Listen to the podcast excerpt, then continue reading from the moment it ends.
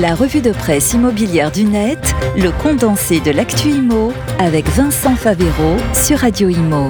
Bonjour, dans la revue de presse cette semaine, spéciale autour de la crise qui touche les professionnels de l'immobilier.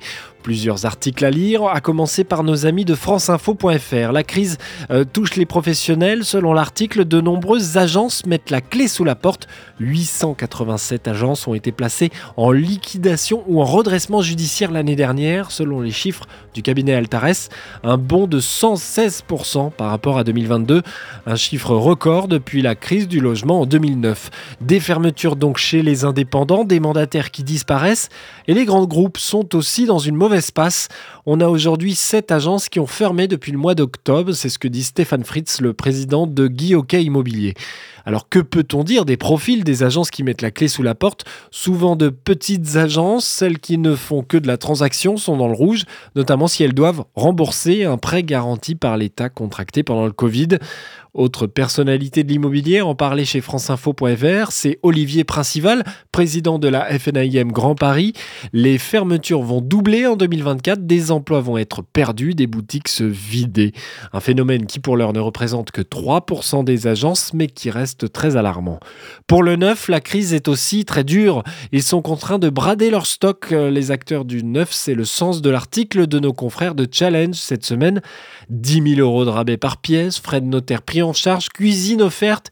Toutes les techniques sont bonnes pour faire revenir les clients et écouler les stocks d'invendus, nous dit le journal économique. Des offres déclenchées non pas par plaisir mais par obligation, souligne un pro du secteur. Selon la Fédération des promoteurs immobiliers, la FPI, les ventes ont chuté de plus de 30% au troisième trimestre 2023 par rapport à la même période en 2022. Une situation si tendue qu'Action Logement a racheté 30 000 logements neufs en 2023 afin de donner un peu d'air aux promoteurs. La situation est extrêmement tendue pour le neuf. L'article qui pointe les problématiques liées à des lancements de projets sur des temps longs, un programme pensé il y a deux ou trois ans, ne permet pas de trouver des acheteurs aujourd'hui car les capacités financières des ménages sont drastiquement abaissées. Challenge fait aussi le zoom sur certains territoires bien particuliers. En Seine-Saint-Denis, par exemple, les appartements du village olympique mis en vente cet été ne trouvent pas preneur assez vite.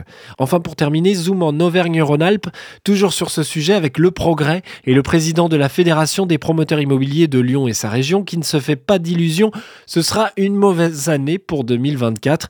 Il donne ses chiffres, il parle de même 8000 logements réservés en 2017, 5000 en 2022, à peine 4000 en 2023.